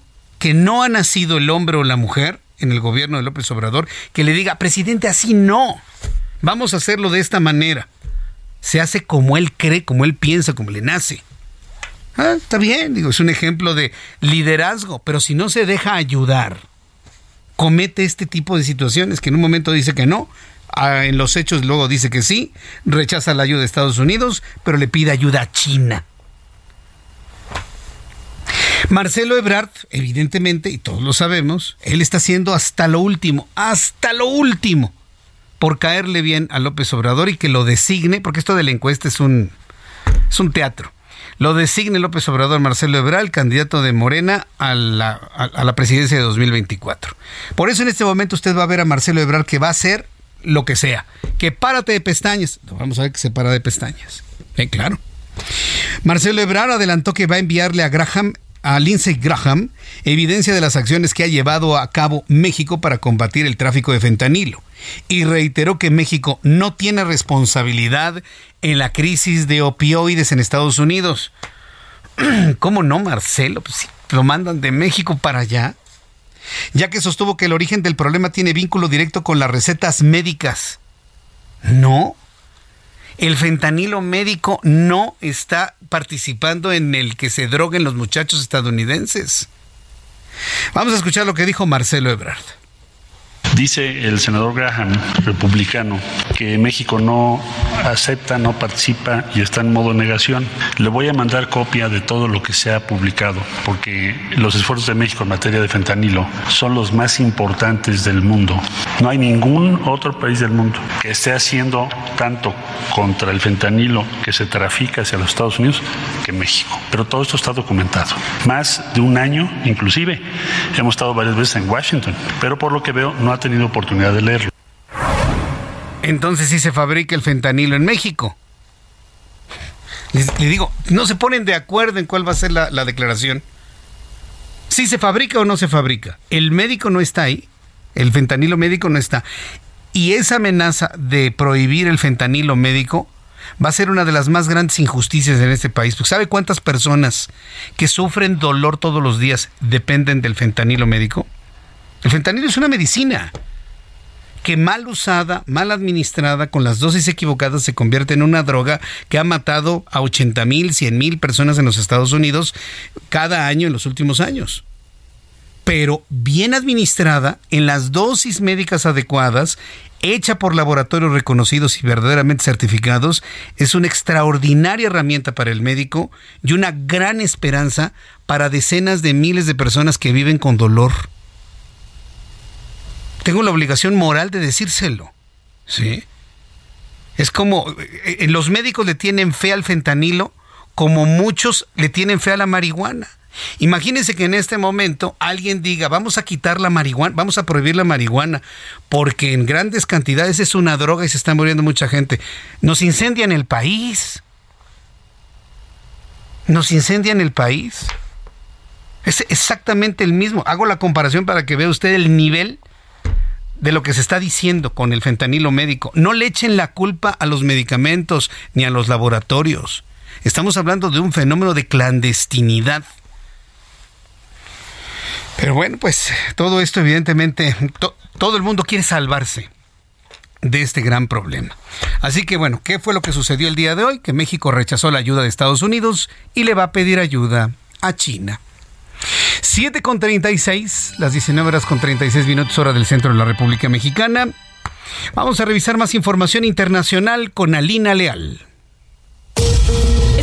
Finlandia se convirtió oficialmente en el miembro número 31 de la OTAN y su bandera blanca y azul ya ondea en la sede de la alianza en Bruselas. Por su parte, el presidente de Estados Unidos, Joe Biden, celebró la incorporación de Finlandia a la OTAN y dijo que la organización hoy es más fuerte y está más unida que nunca. Esto pese al intento del presidente ruso Vladimir Putin de dividirla con la invasión a Ucrania. El gobierno de El Salvador calificó de crimen de Estado la muerte de 40 migrantes en el incendio ocurrido la semana pasada en un centro de detención de Ciudad Juárez y exigió la destitución del titular del Instituto Nacional de Migración de México. Esto, mientras que desde Estados Unidos familiares de los fallecidos en el incendio presionan a las autoridades mexicanas para que les den información sobre la repatriación de los cuerpos y el proceso para lograr la justicia por la muerte de sus seres queridos. El Centro Sismológico Euromediterráneo informó que este martes en Chile se registró un sismo de magnitud 6.1 frente a la costa de la región norteña de Atacama, aunque descartó un tsunami en la región. Por su parte, el Servicio Geológico de los Estados Unidos informó que la magnitud del movimiento fue de 5.9. Funcionarios de la Organización de las Naciones Unidas informaron que las autoridades talibanas en el este de Afganistán prohibieron trabajar a las mujeres en la ONU. Ante esto, la misión de la ONU expresó una profunda preocupación por la prohibición a su personal femenino en la provincia de Nangar. En dos días, un total de 40 delfines fueron hallados muertos en una playa en la prefectura de Chiba, al este de Japón, posiblemente debilitados por una hipotermia. Expertos señalan que la especie prefiere aguas cálidas y al nadar cerca de la costa en aguas más frías podrían haber sufrido hipotermia. Con un 89% a favor, los capitalinos franceses votaron por la prohibición del uso de los patines eléctricos de autoservicio en las calles de París, por lo que a partir del 1 de septiembre próximo las compañías que tienen contratos de arrendamiento de monopatines eléctricos dejarán de prestar sus servicios. En Reino Unido, una mujer encontró la garra de un animal cuando limpiaba su jardín y acudió al zoológico para consultar a un veterinario. Sin embargo, los expertos que la revisaron tampoco pudieron definir a qué especie pertenecía. Ella señala que la garra tiene características de un reptil y es parecida a la garra de un dinosaurio. Gracias, Alina, por la información internacional en este momento. Son las 7.39, tiempo del centro de la República Mexicana. En la línea telefónica, Juan Musi, nuestro analista financiero. Mi querido Juan, me da mucho gusto saludarte como todos los martes. Bienvenido, ¿cómo estás? Igualmente, mi querido Jesús Martín, con el gusto de saludarte también pues hoy, hoy un día, bueno, así ha estado últimamente. La verdad es que muy voluble el mercado, muy voluble el sentimiento de los inversionistas. Y pues hoy, hoy la novedad es que, eh, por un lado, te comento, ayer sorpresivamente la OPEP eh, recortó la oferta de barriles de petróleo. Esto con el objetivo, desde luego, acuérdate que la OPEP la controlan prácticamente los árabes de eh, mantener arriba o de subir el precio eh, ya lo habían hecho el año pasado, no me acuerdo si fue en octubre o en noviembre, pero también en la recta final del año pasado ya habían hecho un recorte. Los precios se habían seguido cayendo y bueno, ayer con esta sorpresiva noticia, pues reacciona el petróleo ligeramente, está un poquito arriba de 80, el West Texas, que es el de referencia, pero no es una noticia positiva, mi querido Jesús Martín, porque ahorita lo que los bancos centrales están haciendo precisamente es luchar en contra de la inflación y pues el petróleo, como tú y yo sabemos y los nuestro querido auditorio, pues está vinculado a muchísimas materias primas, evidentemente la primera que nos viene a la cabeza es la gasolina y la gasolina y muchos eh, derivados del petróleo pues son eh, fuertemente pueden repercutir al tema de la inflación. Entonces, en medio de esta lucha contra la inflación, López sale con esto. Luego vino una encuesta acerca de lo que será el empleo durante el mes de marzo. Se publica la cifra oficial a finales de esta semana, el viernes concretamente, y aparentemente la creación de empleos en el mes de marzo va a estar bastante débil. Aparentemente muchas veces estas encuestas fallan y el número oficial a veces sorprende para arriba que es lo que ha venido haciendo últimamente, generalmente sorprendiendo al alza. Y lo que te quiero comentar con esto es que se junta esto. Se junta pues el hecho de que la Fed va a seguir subiendo tasas producto de este recorte de la OPEP porque sería un tema inflacionario y si esto ocurriera pues hoy el sentimiento de los inversionistas previendo una recesión fuerte. Pero todo esto es sentimiento de acuerdo a cómo se van presentando las variables. El mes de marzo fue bueno, había señales muy positivas que indicaban que la inflación venía para abajo y hoy con este anuncio de la OPEP te diría yo que así como en efecto dominó o prácticamente de boliche arrastra el tema de que los bancos centrales seguirán subiendo tasas, que la recesión va a ser más fuerte, que la creación de empleos viene viene bajando. Y pues todo esto te digo que permea en un día negativo para los mercados precisamente por esto que desencadenó el, el, alza de precios en Lopep. Al final de cuentas, y como lo hemos comentado tú y yo muchas veces, pues prácticamente todo está conectado, mi querido Jesús Martín. Todo, está conectado. Hablando precisamente de eso, ¿cómo nos va a ir a nosotros aquí en México con esta situación y sobre todo con los, eh, los aspectos políticos que estamos viendo en los Estados Unidos? ¿Cómo prevés que se muevan las cosas en México?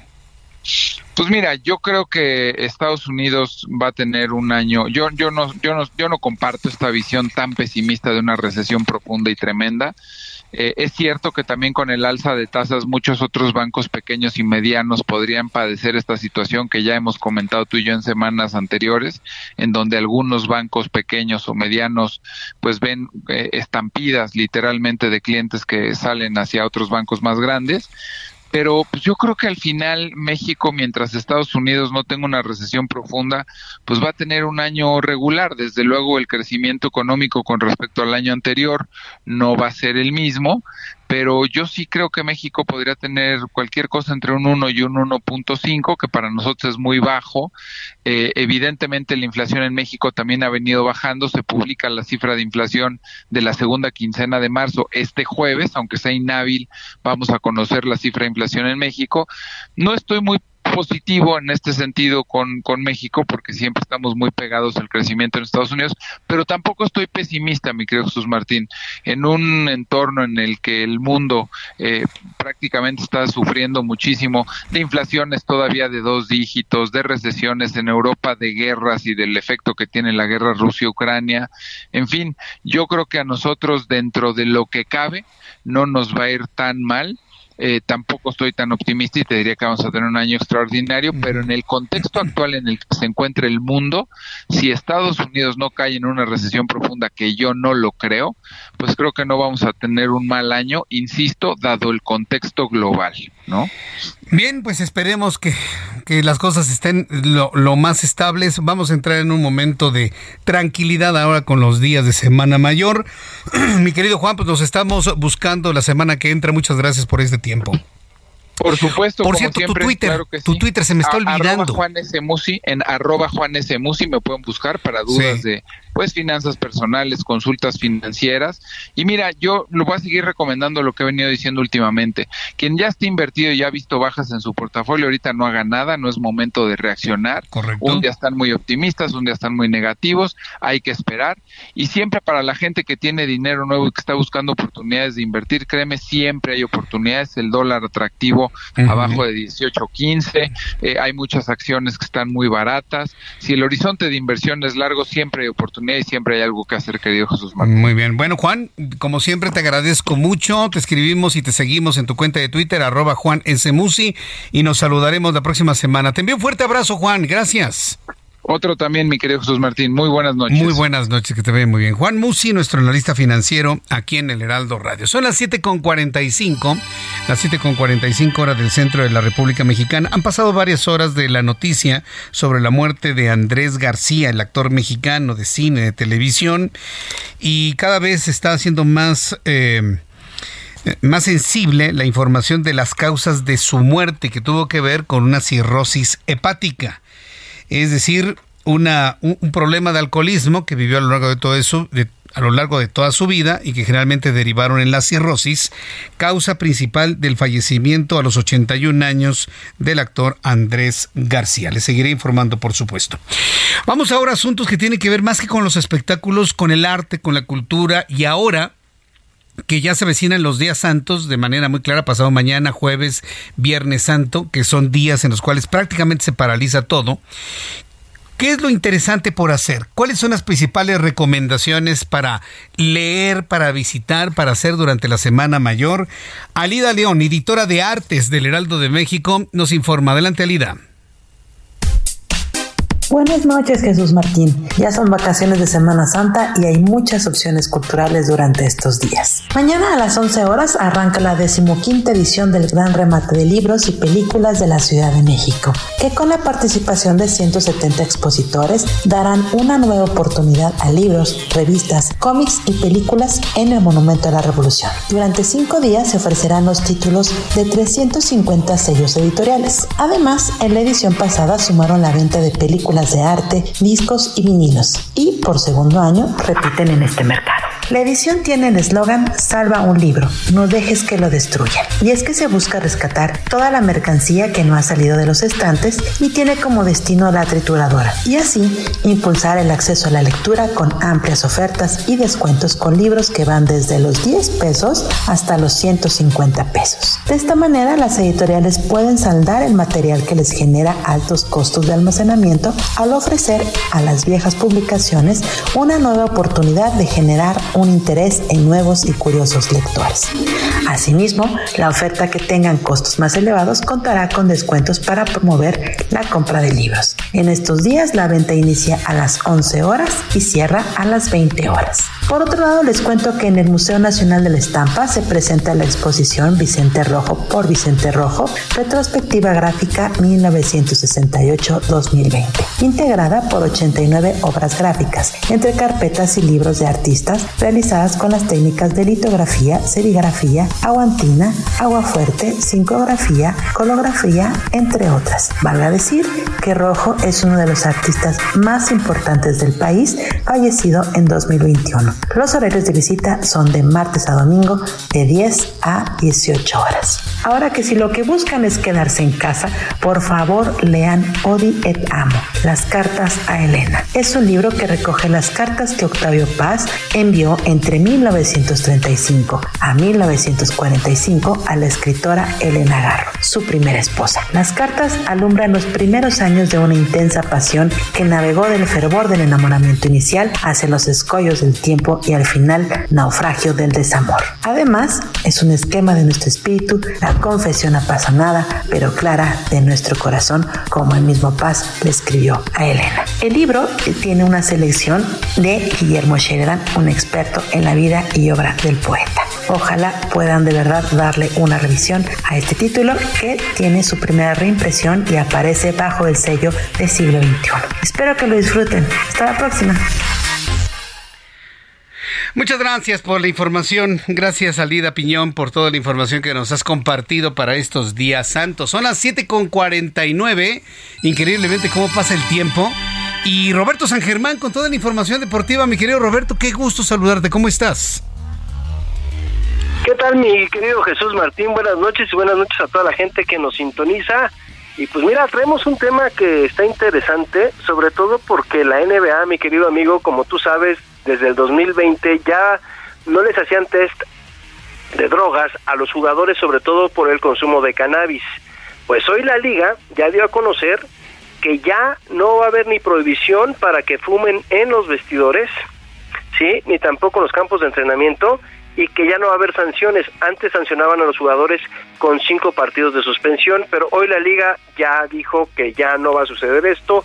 Hay algunos jugadores que son asiduos consumidores de cannabis, como Kevin Durant, él lo ha dicho abiertamente, él dice que no hace daño a nadie y que él fumaba, también LeBron James ha fumado, que son de los más conocidos que, que tenemos, ¿no? Y ellos dicen que la utilizan sobre todo también para los dolores. Hay que, hay que recordar que la cannabis con usos médicos ayuda mucho a controlar los dolores. Es más, a la gente que tiene algún tipo de cáncer se la dan.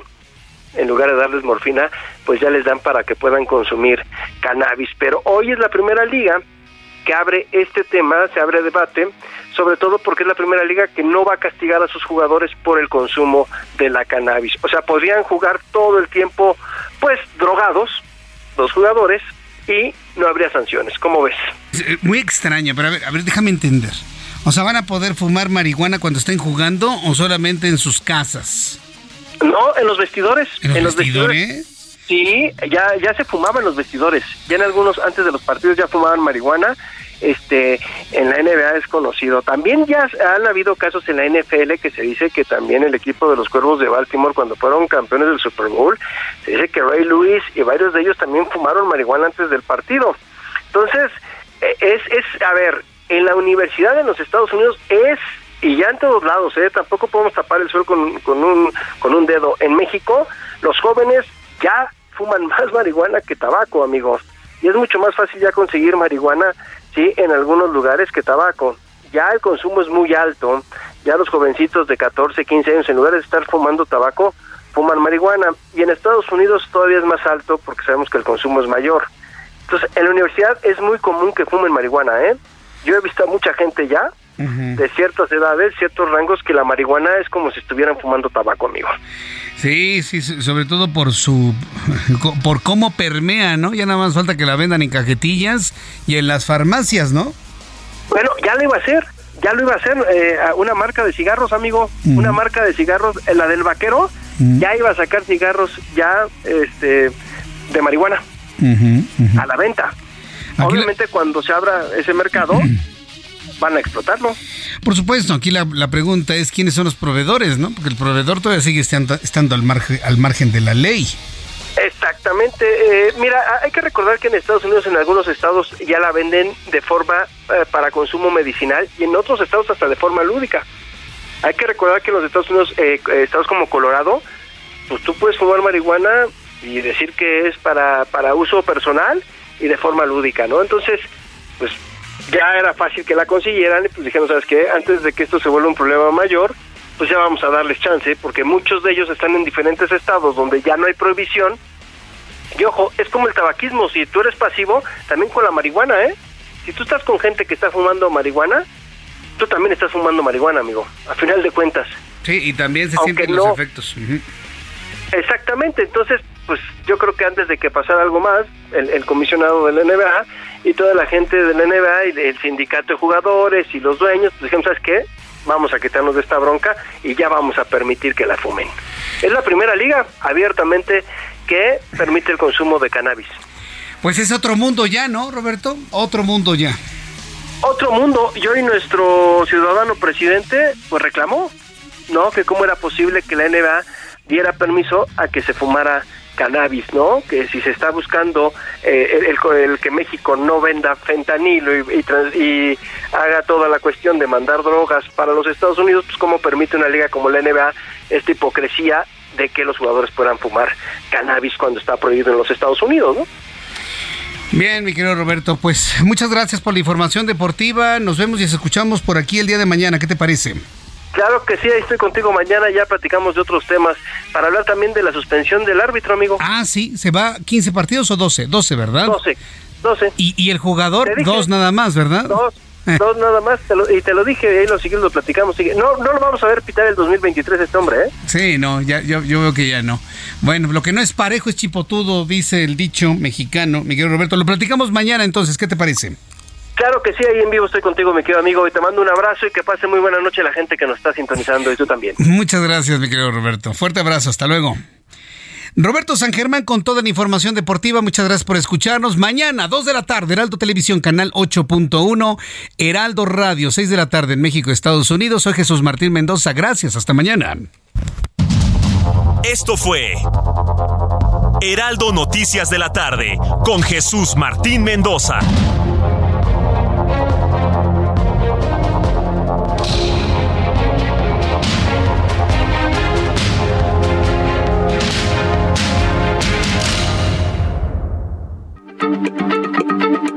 Heraldo Radio, la H se lee, se comparte, se ve y ahora también se escucha.